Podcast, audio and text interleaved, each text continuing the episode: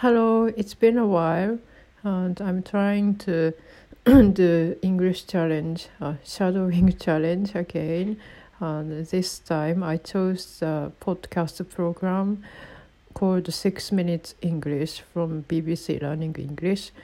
and I usually use uh, another podcast program called we, English We Speak from BBC, uh, which uh, takes only two or three minutes.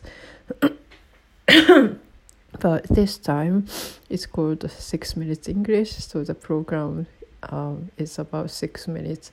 So yeah, I tried the longer program for shadowing.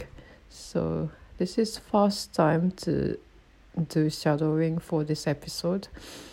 And the name of the episode is How Can We Make the Web a Better Place? And there is a little introduction in the web page of this episode. So first I read it.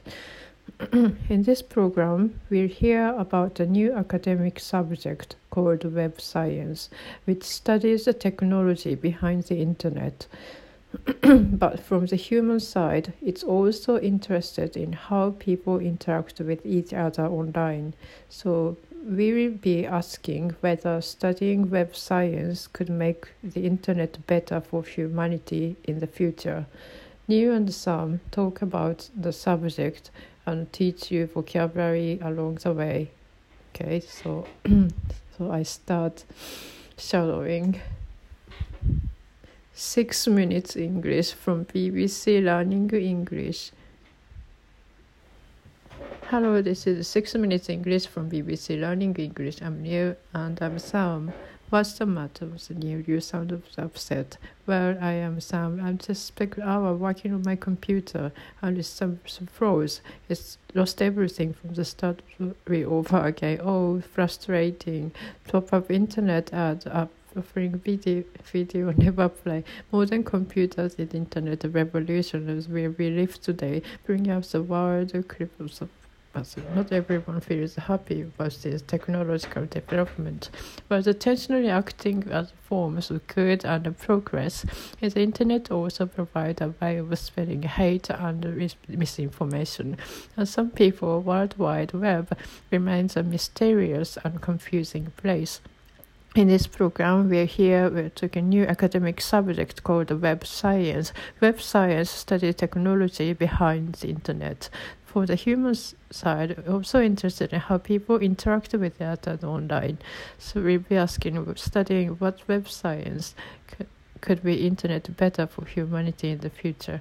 So first, it's from the quiz question. I wonder what surprise the internet to think about how it is today. So the question is, who invented the World Wide Web? What's A? Bill Gates. B. Tim Berners-Lee. Steve Jobs. Bill Gates and Steve Jobs, the brains of the Microsoft and Apple Mac. So I'm going to see Tim Berners-Lee. now, because of coronavirus, I'm new conference held online issue. It seems to me human centric. One of the conference's he speakers, co-founder of the new discipline website, is was the the issues BBC World Service Digital Planet. People think about the web technology, but actually co-create the society.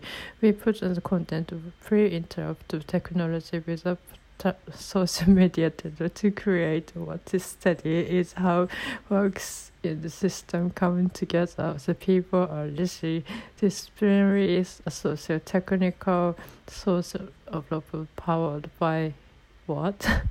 website is science only interested in technology science scientist engineer as a subject interdisciplinary involving two or more academic subjects in this area. And web science combine digital technology subject to bring you some psychology and economics exchanges between humans and internet social media networks websites app and computer programs.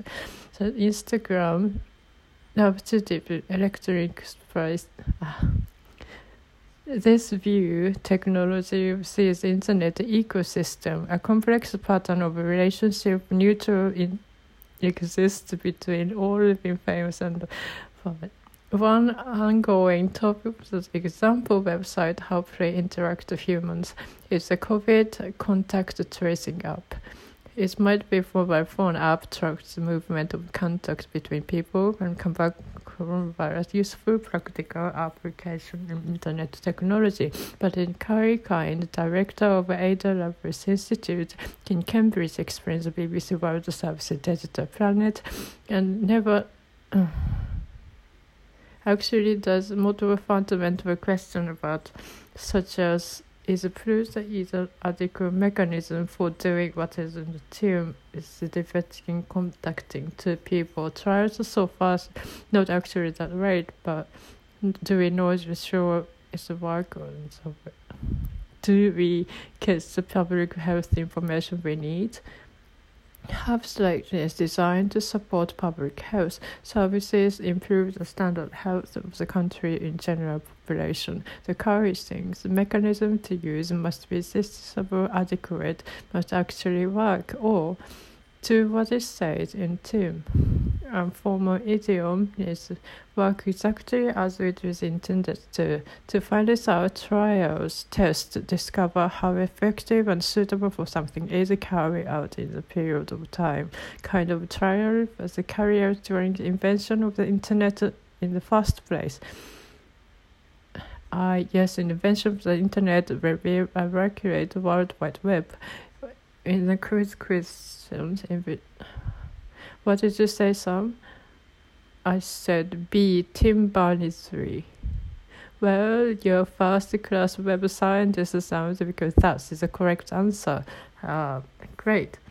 In this program, we have been hearing about web science and new inter subjects combining several which investigates the ecosystem and internet, complex patterns of internet connections between humans and an environment. Social media networks, websites, and apps mm. like Facebook, which let people correctly communicate to internet, show how humans' technology can successfully interact. You call it with contact to carry on the trials test to see if it works effectively. Discover it does what it says on the team works as it's supposed to. If, success, if successful, coronavirus risk that the support of public improves the health of the general population. And that's all from us now. Hope more topic vocabulary is six minutes English. Bye for now. Bye bye. okay, I finished. But yeah, it's six minutes. It's, it's extremely long for shadowing, and the speed of the speaking of this program is um, too fast for me to follow the, the shadowing. Um, so I skipped um, many parts which I couldn't catch up. okay, so this is just a first try. So in the next, uh, for the next try, I want to uh, read that script and listening and the shadowing at the same time.